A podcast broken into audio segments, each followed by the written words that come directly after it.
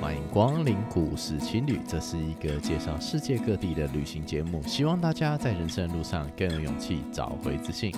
我是今天的主持人达叔，我又回来啦。今天我们来邀请会计师米娅聊聊她自己从会计事务所离开，来到欧洲旅行冒险，并且找到自信的故事。善意提醒：未满十八岁禁止饮酒，饮酒过量有害健康，酒后不开车，安全有保障。欢迎回到故事青旅。那今天很高兴能够介绍一位新朋友给大家，Grace，我们欢迎他。Hello，达叔，还有我们所有收听故事青旅的好朋友们，大家好，我是 Grace，或是你也可以叫我行恩，行人的行，恩典的恩。对，很高兴能够认识邢恩，就是因为今天朋友的介绍，然后呢认识了 Grace。那我发现 Grace 她是很多特别的身份，然后我觉得所以呢今天很高兴，就是能够请 Grace 来分享一下有关于她自己在做的酒类节目，还有旅行上面的一些点滴。这边我们还是一样，先请 Grace 自我介绍一下，可以吗？当然没有问题。刚刚达叔说我有很多特殊的身份，其实我最近大家问我说，哎，你你是啊、呃、在哪里高就，或者你做什么？职业我都会想，哎，怎么办？我斜杠挺多的。我的主业的话是双语主持人，各项的记者会、晚宴、发表会啊这一类的主持人。另外一个斜杠呢是品酒讲师。那我的最大的兴趣呢就是旅行，所以呢，我的接下来的我们等一下讲的故事，我看应该很多都会是结合这三个，然后带出来的人生故事吧。那今天来请 Grace 可能会分享的东西跟酒比较有关系。那我必须说，就是先讲一下我自己。就是对于酒的认识，其实呃，想定不会比 Grace 多啦，也比一般旅行者也不算太多。因为我就是那种三杯醉两杯倒的那种，就很容易晕倒的人，没有办法喝很多酒。对，我觉得我真的觉得你太谦虚了。然后，嗯、呃，其实我原本应该也跟你差不多，是吗？差不了太多，是。所以别这么说，不要那么客气。哦，对，对，但是除了。酒，我觉得至少在我们旅行过程中，常常是一个情绪放大的功能，就是 喝了之后就觉得啊，自己西班牙文都变好了，这种感觉，对不对？尺度就抛开，尺力无限那样子。啊，对，人生就没有下限了啊，不是这样子讲，哎，不是啦，不能这样讲。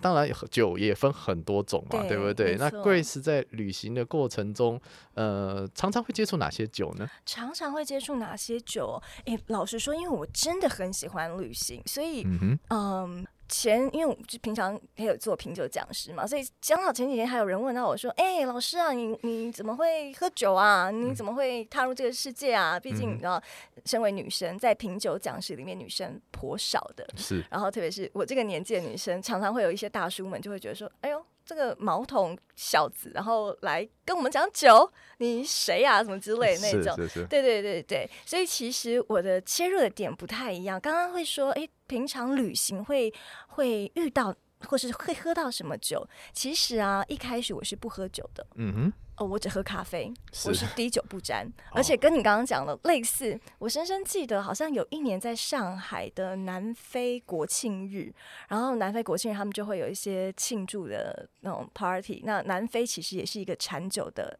大的酒产酒酒区的这个产区，他们是非常盛产红葡萄酒。那我就也跟着一起喝嘛，可是我真的不行哎，我就我那时候是还不喝酒的，所以喝个一两杯，我就觉得我，我要死了，好痛苦，那好痛苦哦。所以一开始我是真的不行的。然后呃，为什么会开始慢慢觉得这个有趣呢？像我刚刚讲南非，如果大家去南非玩的话，你可能会嗯、想说有一些去吃一些南非的特色的料理啊，或去拍拍照啊。可是其实每一个地方都有属于它的风土。嗯，风土比较多，都会是在喝酒的人会讲到台话，就是这是一个法文字，然后是叫风土。风土包含什么？包含当地的土壤、气候，然后甚至当地的这个太阳、地理环境，旁边有没有河流，每一个地方的风土都不一样。那其实我们去旅行，不就是要去感受这些的吗？不然我们就在台湾就好了嘛，何必大老远跑去遥远的地方去感受异国民情这样子，然后吃一些异国料理？所以，嗯，我是从这个地方然后才开始发现说啊，每个地方的酒原来都跟饮食文化音乐，甚至主食。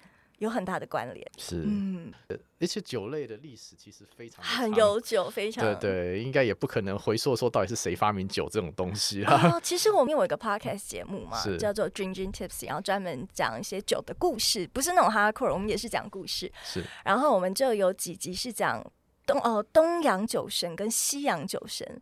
那当初华人怎么发现酒呢？讲到华人酒，我们以前念书的时候会讲杜康嘛，对。对什么什么唯有杜康什么之类的。那当初到底这个杜康是哪哪来？他怎么会发现酒呢？原来是因为呃小动物，他们会把这些果实放在树洞里面，嗯，那这些果实其实酒就会发酵，发酵了以后，其实酒精就是这些糖，然后发酵转化成酒精的。那小动物呢，就再去吃这些已经发酵的果实，就东倒西歪，东倒西歪，哦，有一些可能就。醉倒在路边，然后就被杜康发现了。我忘记是杜康还是他儿子，讲总之就是发现了。然后他说：“哎呦，这个小动物不是死掉了吗？”哎，然后他发现，哎，他不是，他活的。他怎么了呢？哦，他吃了旁边的树洞里面不知道什么汁液。其实有时候也会觉得很奇妙，他怎么会敢去尝试哈？然后他就也试试看，然后他说：“哎呦。”他自己也进入到一个很微醺的状态，所以酒其实是，嗯，以华人来说的话，好像是一个这么奇妙的状态，然后慢慢被发现，然后接着一代传一代，有各种的酿造方啊，各种的酒款啊什么的。是华人的酒的话，比较有名的像女儿红啊，像大陆最有名的茅台嘛，对不对？绍兴啊，对啊，这些，对啊，我们那个金门高粱啊，其实或者什么那马祖的高粱也都很有名啊。是，所以你讲到这个，因为我们刚刚不是说，其实酒跟跟文化跟当地人是很有关系的嘛，是，所以我也常常会说，当你想到小米酒的时候，你会想到什么族群？小米酒吗？原住民吗？没错。那如果讲到清酒，你会想到什么国家？日本啊。好，但你不会去日本买小米酒当伴手礼回台湾送朋友吧？对，基本上不太会。朋友可能会觉得你是不是买错？你好歹买个清酒，买个烧酒，再带个欧利翁回来之类的，或者带个美酒之类的。对对对对对，你怎么买小米酒回台湾呢？就哎、欸，好像怪怪的。再来就是难一点的，大家可以想想看哦。如果讲到伏特加，你会想到哪个地方？这两年打很久的仗还没打完的地方是乌克兰、乌克兰、俄罗斯、波兰这些在很北国的地方。是。那为什么？你你可以想想看，因为北国他们其实很冷。他们真的三不五时都会有流行一个小罐罐放在身上，嗯、然后就喝一口，喝一口，要来取暖。然后我们讲伏特加，它的酒精浓度是非常高的，是生命之水。所以你要生命之水，正好就是九十九趴的意思，就是非常高。你要在像东南亚，你说去巴厘岛喝个生命之水，好像有点热呢。嗯，但是你在北国，因为它的天气很冷，所以他们的确需要这么高酒精浓度的去取暖。然后又再说回来了，我们刚刚讲到小米酒跟原住民，原住民的主食是吃什么？原住民的主食吗？小米吗？小米是。那我们去日本常常会说啊，日本的白米饭好好吃。嗯、是。那清酒是什么做的？米。米做的。那你会想说，那伏特加嘞？伏特加其实是一开始是马铃薯做的，因为在北国很冷的地方，像呃俄罗斯啊、乌克兰，他们知道现在已经刚好前几天有一个新闻说，呃乌俄战争他们现在会进入到一个焦灼的状态，因为天气要冷了。在北国打仗其实是蛮辛苦的，在北国不止打仗很辛苦，其实他们也长不出作物来。马铃薯是可以存放很久很久的作物，冬天整个冬天都可以吃的主食。所以其实伏特加是马铃薯做的，也是用他们的主食做的。所以你再连来连去，你会发现说啊，很多的丰年祭啦、日本的祭典啦，哈，这些其实祈祈求丰年、祈求上天，让大家隔年能够有好运，大家能够丰收，都要是我们食物多了，我们的主食多了以后，把这些主食酿成酒来祭天、来谢神，是来祈求隔年的美好。其实你就会发现说，哎呦，还跟宗教文化。也会有一些关系。其实讲来讲去啦，真的就是因为这一些，才让我觉得啊，原来酒的世界好迷人哦！去到每一个国家，你都可以去从这个地方来做一些切入。是没有错，酒是一个我们讲说它是最基本，从农作物开始，不论是什么马铃薯啊、小麦啊、葡萄啊，从这些基础的农作物做起来之后，精致化，对，然后变成一个特别的商品啊。对，当然啊，酒这东西要聊，其实蛮大的。在旅行的过程中，可能像是什么生啤酒，大家会喝嘛，对，对不对？葡萄酒大家也会喝嘛，对不对？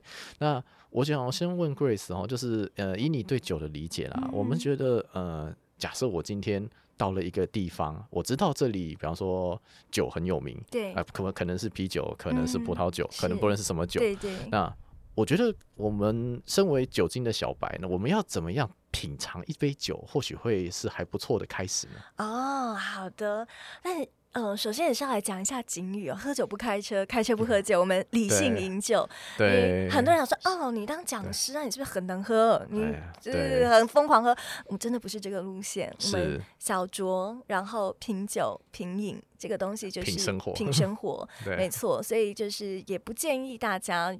往喉咙借过，然后往死里喝的路线了。我觉得这个对身体是一个负担，然后常常也会可惜了这个酒。那达叔其实刚刚说，那怎么办？怎么开始嘛？特别像我刚刚刚我也说啊，我也其实是这几年才比较开始理解酒这个世界。对，我一开始我真的纯喝咖啡，我连啤酒都不太喝，是就是真的会直接跟你拒绝说哦，我不喝酒的那一种。嗯。所以到底要怎么开始？老实说，我一开始呢，我也喝不懂。甚至我去参加一些品酒会的时候，老师在上面讲啊，什么花香、果香、香蕉、苹果、芭拉、凤梨，我真的觉得，要么就是妈妈给我鼻子还有舌头生不好，是，要么可能就是这个老师在上面唬烂，对对对。我真的喝不出来啊！是特别像是嗯，很多细腻的味道，其实要是没有那个知识的累积，真的是没办法体会哈。甚至呃，比方说威士忌好了，是好，通常呃威士忌的品饮会都一次有个三四杯放在眼前，嗯、然后然后就是找这个雪莉桶，然后有什么果干、黑巧克力，巴拉巴拉讲一大堆。但是其实我一开始，嗯，我觉得这四杯都是一样的，我只闻到酒精的味道，除了酒精，我闻不到别的味道。然后有什么差别？然后你看，然后现场可能就有很多人在那里发表高论呐、啊，哦，感受到什么什么东西，然后就会觉得好沮丧哦！天哪，这不不同世界，这门槛好像有点太高了哈。呃，肯定是，肯定是我没那个天分，我没那个基因。好，我我可能我家就是没有这个传承啦，就对了。嗯、但是渐渐会渐渐发现说啊，原来搞半天是没有练习。那这个练习是什么意思呢？很简单来说，其实我们人呢有五感，就是听觉，然后触觉就是摸东西，然后呃嗅觉、味觉，味觉就是舌头，然后还有视觉是眼睛看的。其实，在这五感里面啊，我们如果要说酒、吃东西好了，我们会用到的是嗅觉，就是跟味觉、舌头。在这五感里面，达叔猜猜看。占整个五感里面，嗅觉跟味觉哦，两个 combine 在一起哦。嗯哼，在五感里面占百分之二十趴有没有？再低一点，再低一点啊，十趴，差不多再低一滴滴哦。你要想，我们刚刚讲了五感哎，而且而且这个百分比是嗅觉跟味觉加在一起哦。嗯哼，也就是说，嗅觉跟味觉如果平常我们没有去开发的话，我们就吃。纯吃，嗯，对不对？吃饱就好了。闻就是我只要活着可可以呼吸就好了，嗯。但是我们的视觉我们很强烈，我现在可以看到大树，我们现在在一个非常美丽的嗯录音间。触觉我们可以摸到这个东西，小朋友的皮肤滑滑嫩嫩的，然后这个东西哦粗粗的，好触觉也可以很直觉、很直接的感受。那听觉更是啦，我们完全就是耳朵没有把它塞起来的话，听觉就会一直进来。是，但是。嗅觉跟味觉是我们需要去练习的。如果我们没有去留意的话，你从来都不知道，原来芒果这么多的品种，它的味道不一样。有一些芒果就是特别甜又特别，嗯，特别水润多汁；有一些芒果可能甜中带酸，对对不对？那或者是有些芒果它的质地很细致，有些芒果那个很粗，它里面的那个纤维很，就是这些是常常我们就是就芒果啊，呃，有差吗？或是葡萄啊，巨峰葡萄跟麝香葡萄跟各种品种的葡萄。嗯，有差吗？就啊，我们就吃葡萄啊。其实常常我们没有力到这些。是。那刚刚达叔说，那我们要怎么练习吗？是有有一个课程吗？我们可以上课吗？然后开呃五感启发，或是嗅觉味觉启发？其实真的都不用，很简单一件就是啊，每一次你去吃任何东西的时候，你闻一闻它，嗯、或者是闻完了以后，你在吃它的时候，你感受一下，不要急着把它咬咬就吞下，感受一下。它的在你口中里面的味道，然后去认识它，或者是呢，其实很多真的是在呃大厨、米其林的主厨，或者是调酒师，或是跟这种吃喝有关的职业的人，大部分在超市的时候都会。去拿起这些水果，拿起这些蔬菜，然后东闻闻西闻闻。其实他们不是不是 OK，他们想要记录这些味道，记起这一些味道。嗯。所以这样的一个状态呢，就是一个让大家可以最简单把这些你的味嗅觉跟你的味蕾打。嗯。所以你接下来在品酒的时候，也不是急着，常常有人就是直接倒在鼻子里面，然后喝啊没感觉。就是你下次你就是慢慢的闻闻看，闻一次可能酒精味。闻第二次可能酒精味，但是你常常每一次有酒来的时候，你都闻闻看，之后你会发现说：“哎呀，我的鼻子打开了耶！这是大麦的味道，这是黑麦的味道，嗯，这个是生皮的味道之类的。”所以说，熟能生巧，多练习自己的鼻子和舌头。对，就是其实你自己就可以去开发它了。是是是，所以说其实这是一个可以自主训练的一个过程，完全可以。只是你有没有意识到，还是你就是拿来就吃？所以其实好像现在我吃东西都会。闻一闻，然后再吃，可能看起来很假掰啦，但是其实它真的是一个训练的过程。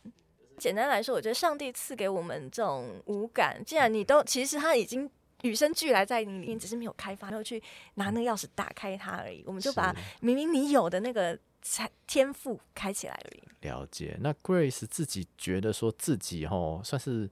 什么时候开始比较开窍了？就是开始哦，我好像懂了一点酒呢。嗯，如果是以风味来说的话，我真的深深记得有一年我回到纽西兰，因为我小时候是在纽西兰长大的。嗯、然后那时候，因为我是到近近几年才开始喝酒嘛，所以我那时候我真的也喝不懂，然后也明白。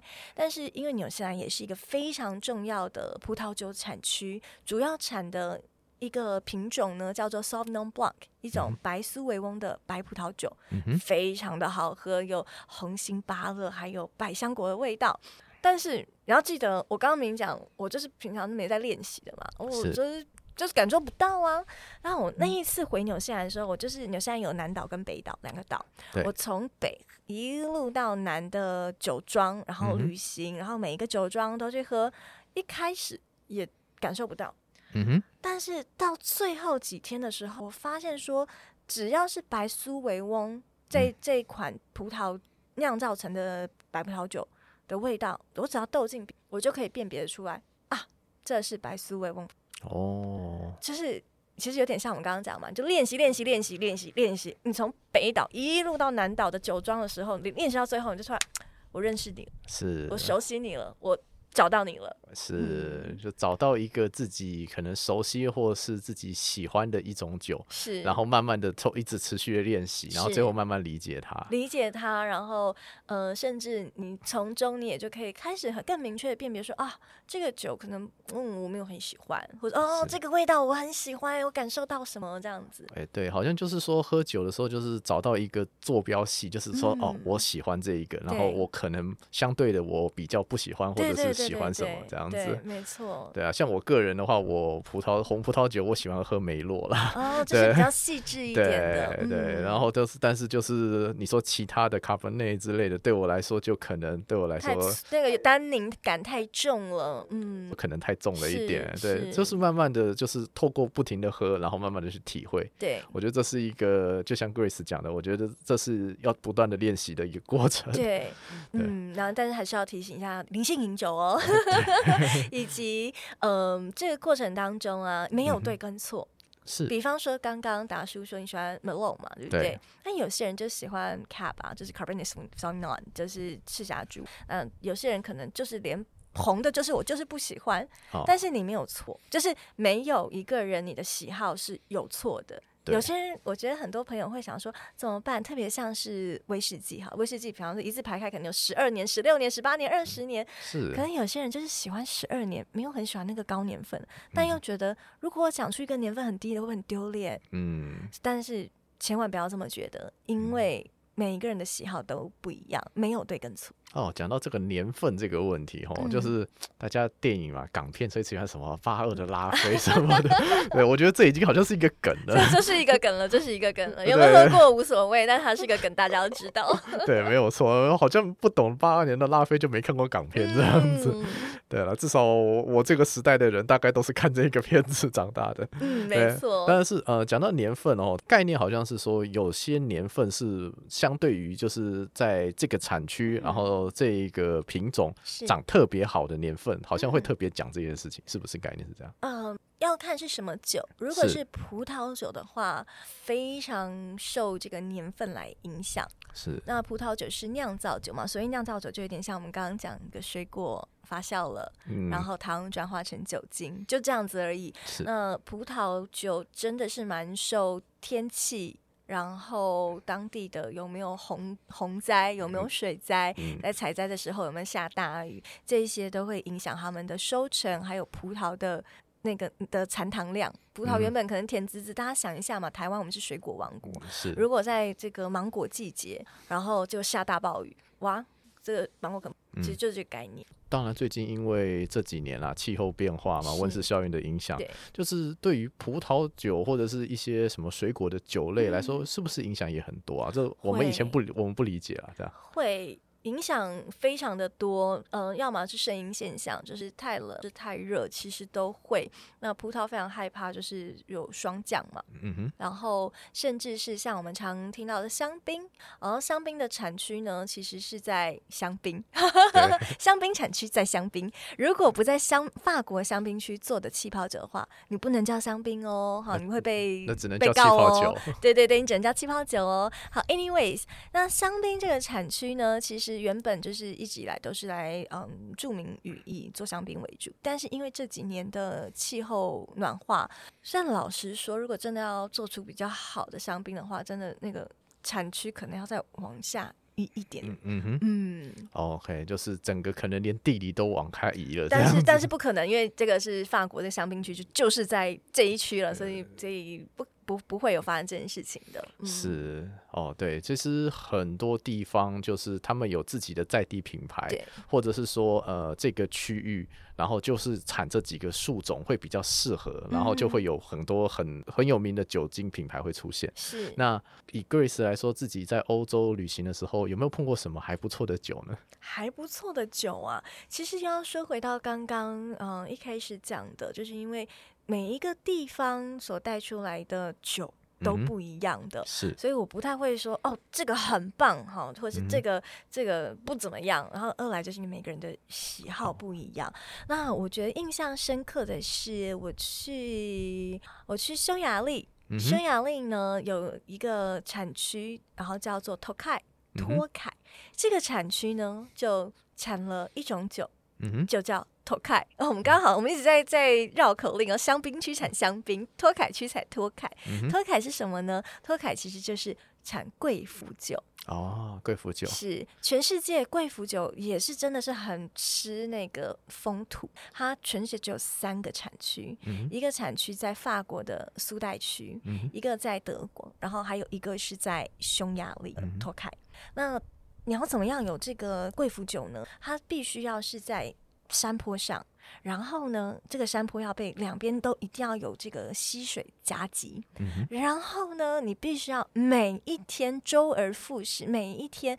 太阳还没起来的时候，那一片的葡萄园都要是充满了雾气，那个湖水的那个雾气。嗯、但是直到正中午的时候，太阳起来以后呢，就要把那个雾气。晒着晒着，雾气都正中的时候，雾气都全散了。就这样子的反复反复，那这些葡萄呢，因为这些雾气，因为这些水分的很高，所以呢沾满了霉菌，这个霉菌叫贵腐霉。那这个霉菌其实呢，很可，就是看起来是可怕的，因为它就是粘附在葡萄上，然后你原本想圆滚滚漂亮的葡萄，上面发霉了，像像发霉一样，这样有 zombie 在上面，把它那个汁液都吸干，而且很干瘪，然后都是一一堆霉。那这样子的葡萄还要是完整，不是不能发错霉哦，你只能是被贵腐霉粘附哦。这样它它所以它的产量非常的稀少。那用这样子的葡萄来把它做出贵腐酒，既贵又腐败，很也是一个还蛮矛盾的东西。那这贵腐酒呢，我印象很深刻，我们在托凯的时候。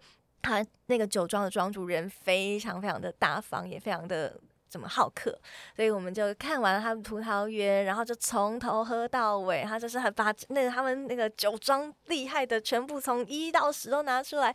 那那一天我们去了三个酒庄，每一个庄主都这个样子。其实一开始我身边很多的朋友我们一起去，然后也不太喝酒，所以大家都喜欢甜滋滋的酒，对不对？哦，这样子就好喝。你知道我们喝到最后啊，我们真的看到甜有甜的酒都哦，太甜了，太太多甜味了。那个那个那个糖的浓度真的是太高了，甚至记得有一个庄主，他就把一罐这么大罐的玻璃罐圆弧圆形的，然后搬到桌子上面，然后你就可以看到厚厚像糖浆一样的这种半透明琥珀色的，是他加长压箱底的贵腐。其实我们已经喝了一整天，就一一闲到已经头昏脑胀，然后再看到那个时候，我觉得有点害怕，就觉得可以先不要，没关系。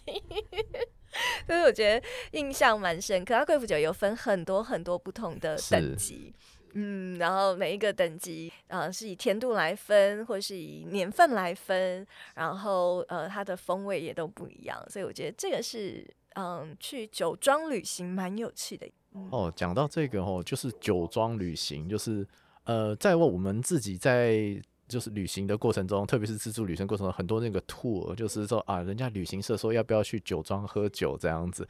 那因为说实在的，我们去旅行的时候，就是对于可能在地的酒没有这么多的认识，那酒庄也不太清楚要怎么挑。对，那呃。Grace 的话，通常会特别挑酒庄吗？还是说会有什么样特别的想法？嗯，看情况。如果去欧洲的话，有一些地方一来是喝酒不喝酒，所以我们去酒庄一定要仰赖。有司机嘛？哈，然后有包车，或者是真的有这样 tour 的旅行团，其实现在蛮多的。那通常这些旅行团都会配好酒庄，嗯，所以除非有一些产区是它有一些著名的酒庄，我觉得我非去不可。不然我常常也就会觉得，哎、欸，没关系，我就随着他们的安排，然后去酒庄来，来有好像讲跳岛，那么跳酒庄，然后来认识这样子，哦、当个体验，反正。就当一个体验啊，就是好玩。我觉得真的大家不用把它想的这么的严肃，我们又没有要做学问。也是啦，对啊，有的时候就是喝喝了，然后再配上一些好吃的东西，就很开心了，对不对？你的这趟旅程就非常的开心了。那只是说你有没有喝懂嘛？因为常常我们就是喝啊，就像我刚刚讲四杯放在那，我觉得都一样啊。嗯，我喝不懂，然后我这个下午就是好像就来喝一个烂醉而已，好像 可惜了。但是如果当你发现说，哎。我稍微喝得懂哦，然后 A B C D 这四杯哪一杯哦，有什么味道？哎，它有什么有趣特别的地方？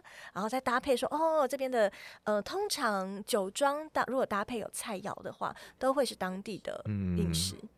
嗯、呃，除非你要要求吃华人菜，那可能没有办法。但如果你吃当地的话，当地的地菜配地球，绝对都是。最棒的一个组合。不过讲到这个、哦、配酒的食物，我们再顺便来聊一下好了。就是说，就是呃，有人配酒嘛，就是我我们自己看过，有人喜欢配火腿，有人喜欢配起司，然后西班牙文甚至有的 tapas 很多奇奇怪怪的小菜这样子。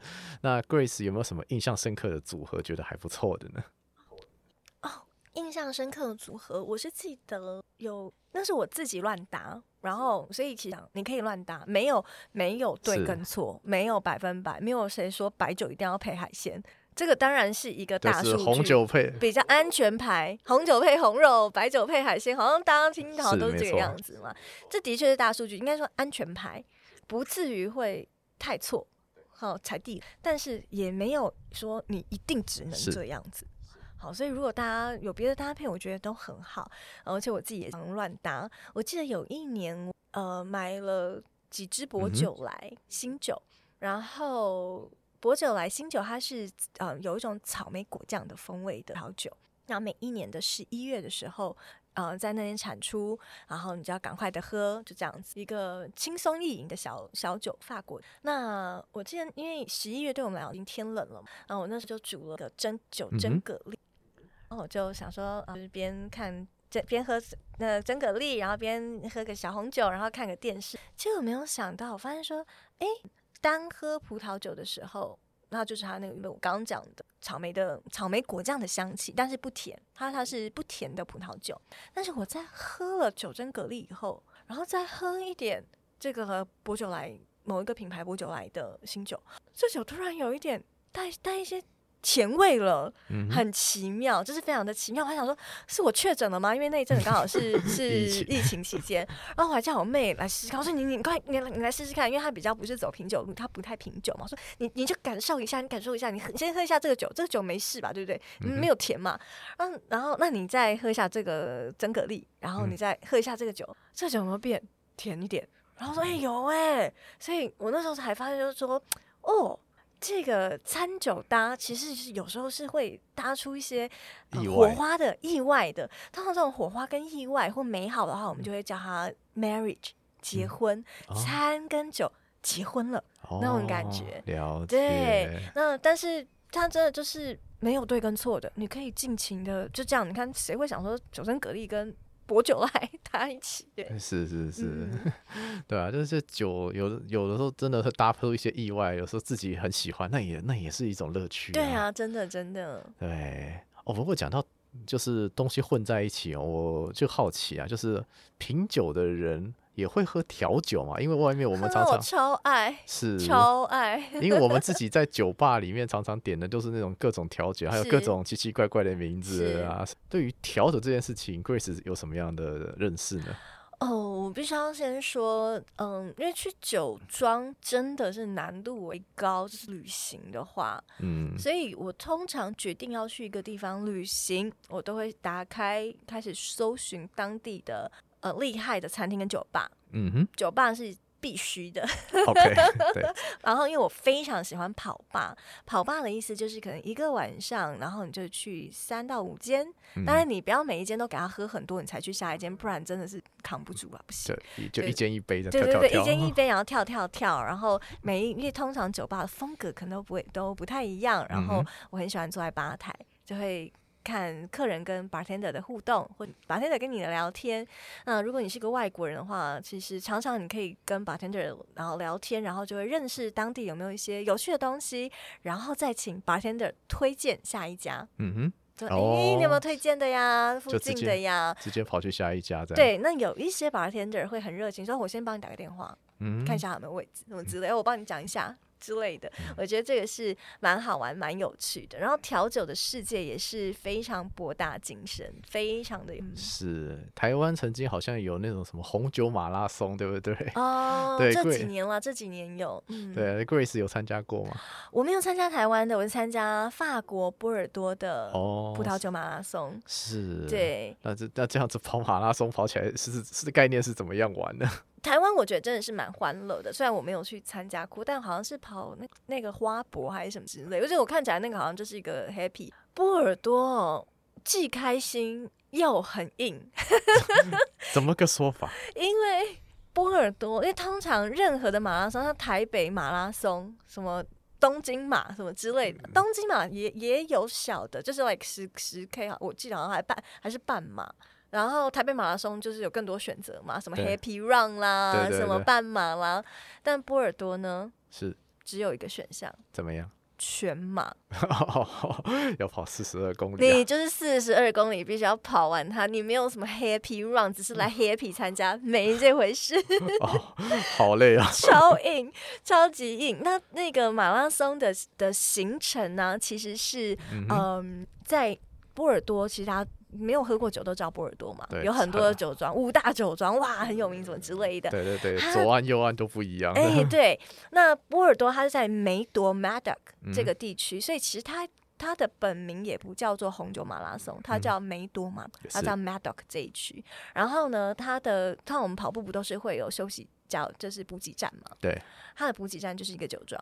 好开心哦，好 开心！而且每一个酒庄呢，就会把他们家的酒厂打开来，然后呃一字排开各种他们家的酒，然后呢，当然也有我们跑步必须要补给的，什么香蕉啦，然后一些饼干啦，然后水呃一些吃的啦，这些 carbs 那个碳水化合物，水当然也是必须要有的。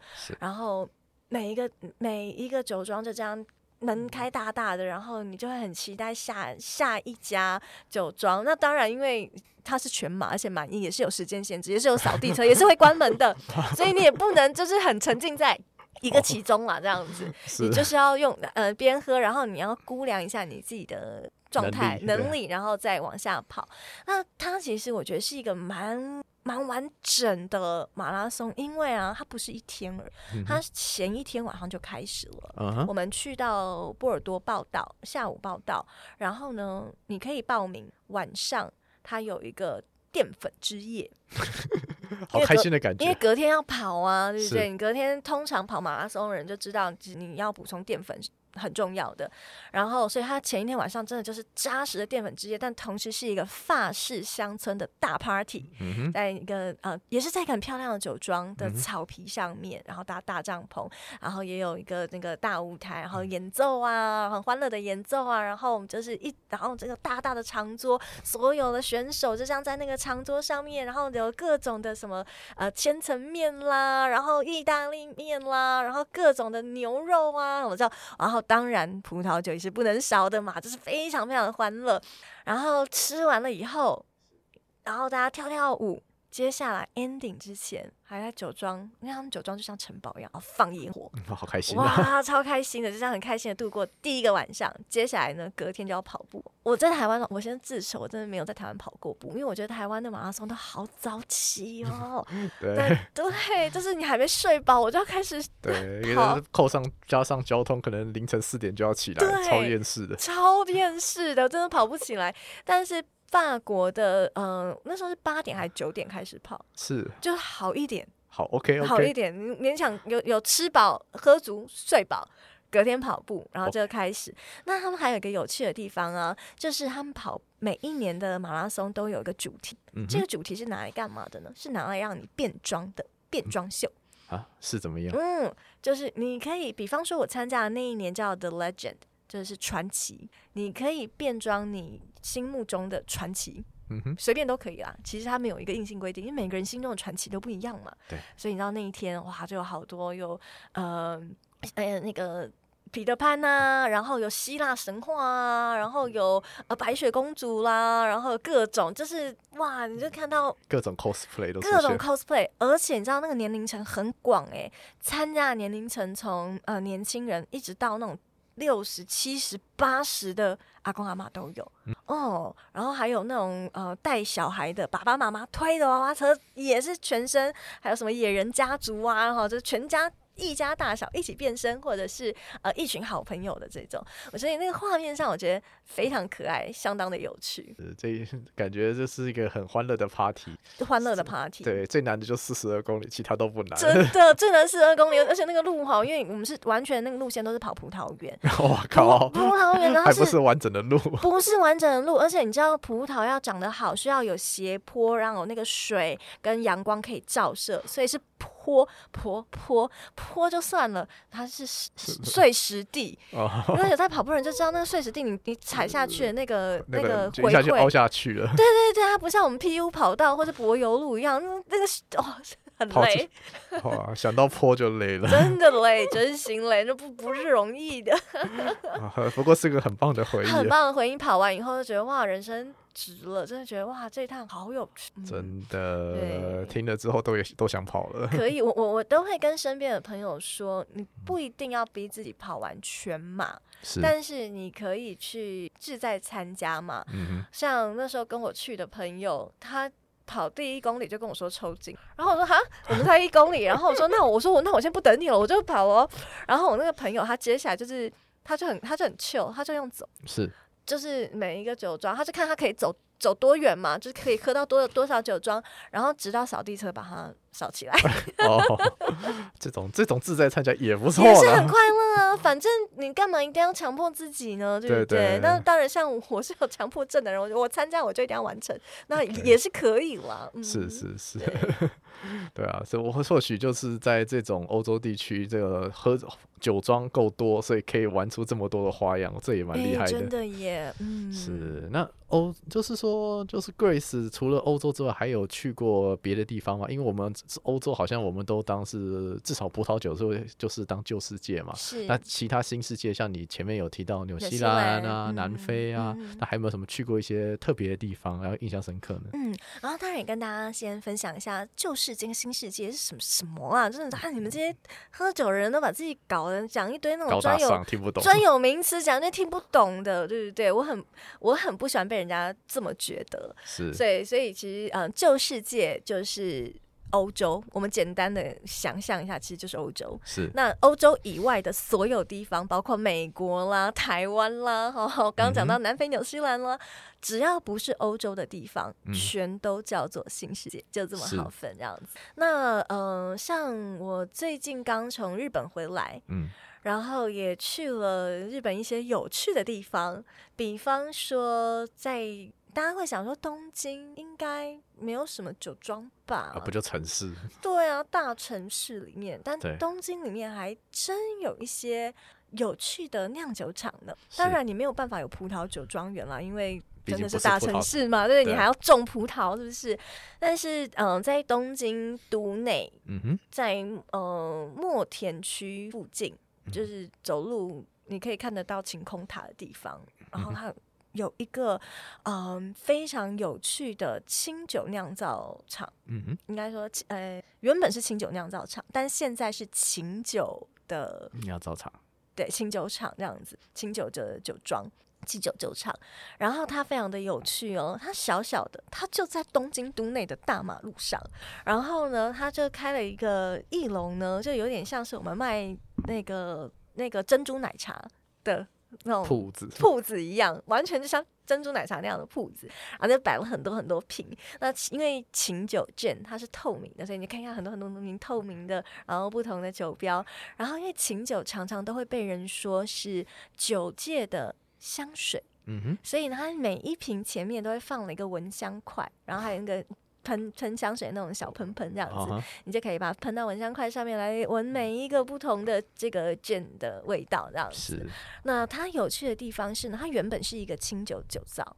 在很久以前，但从嗯一来清酒其实真的在这几年是做得很辛苦，嗯哼，然后那很多人都想要转型，然后甚至你接到二代三代一直往下接下去，其实很多的新的一代他们都想要转型，所以到他们现在目前这一代，他想我们来转型来做做琴酒吧，所以呢就把他们家改成琴酒酒酒厂，然后呢做了一些特别的风味。那为什么会说清 gin 就是琴酒是香水呢，因为常常都是有喝的这个香草作物啊，嗯、啊，透过这样蒸馏，所以会留下这些花香啊，柑橘香，然后、嗯、一些不同的味道。所以他们在那个小小的那一栋酒厂楼上啊，除了有个小餐厅之外，还有香草花园。哦、所以所有。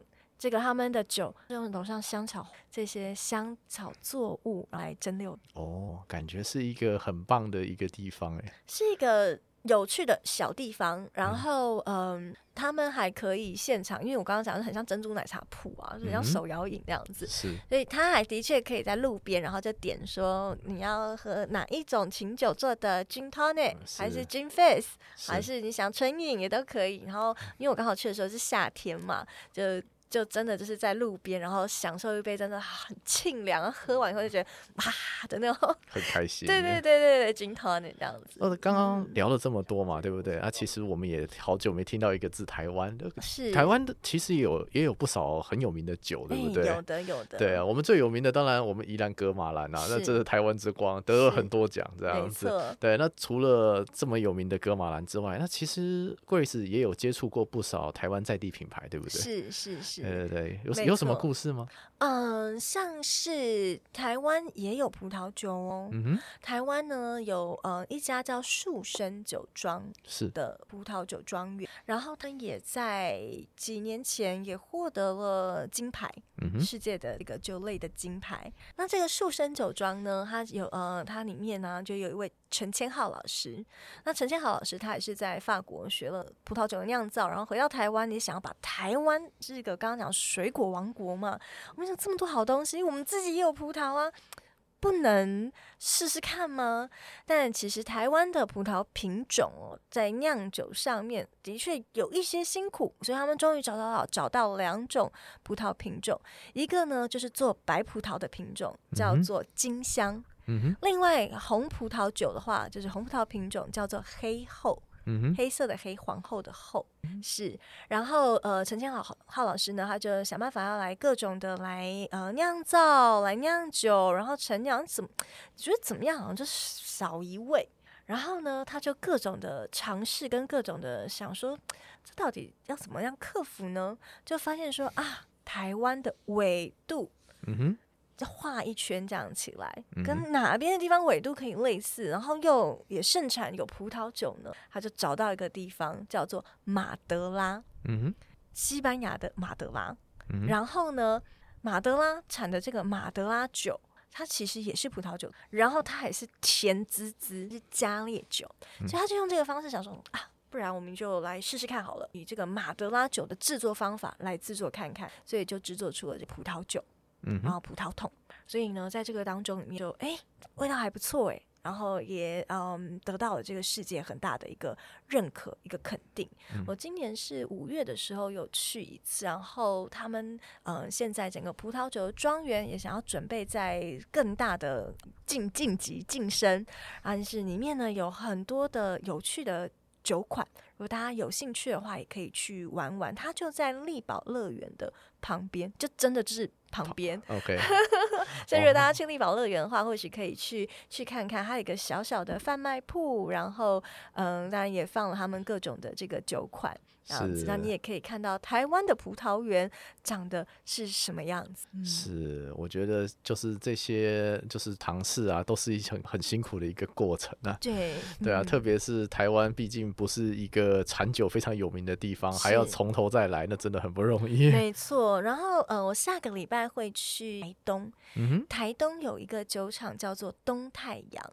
刚刚我们有讲到东京那个酒，对不对？清清酒鉴，那东太阳他们也是主打鉴清酒。那他们然后台东其实我们在地台湾真的是个宝岛，有好多的香草作物，特别原住民常善用的作物，我们可能是不知道的。或是一些香料，我们是不知道的，所以下个礼拜我会去东太阳，我非常的期待，因为他们说他们安排会让我们认识很多台湾在地的香草作物，嗯、然后呢，他们把这些香草作物呢，如何的来蒸馏成琴酒，感受一下在琴酒里面闻到这些香气。所以如果大家有机会去台东，或许也可以去东太阳感受一下，那透过酒来认识我们台湾在地的香草的。是，我觉得 Grace 就是介绍酒真的充满了活力，然后对于酒真的有很多的热情。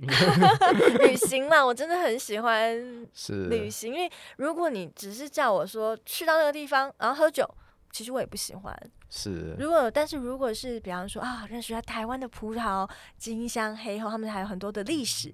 然后我们去到台东啊、哦，原来呃，除了我们常听到的什么马告之外，是不是还有什么原住民常善用的香料？然后就长生长在我们这个土地上，这些味道，其实我觉得对我来讲啦，迷人的是这些，然后还有故事，当地的好吃的。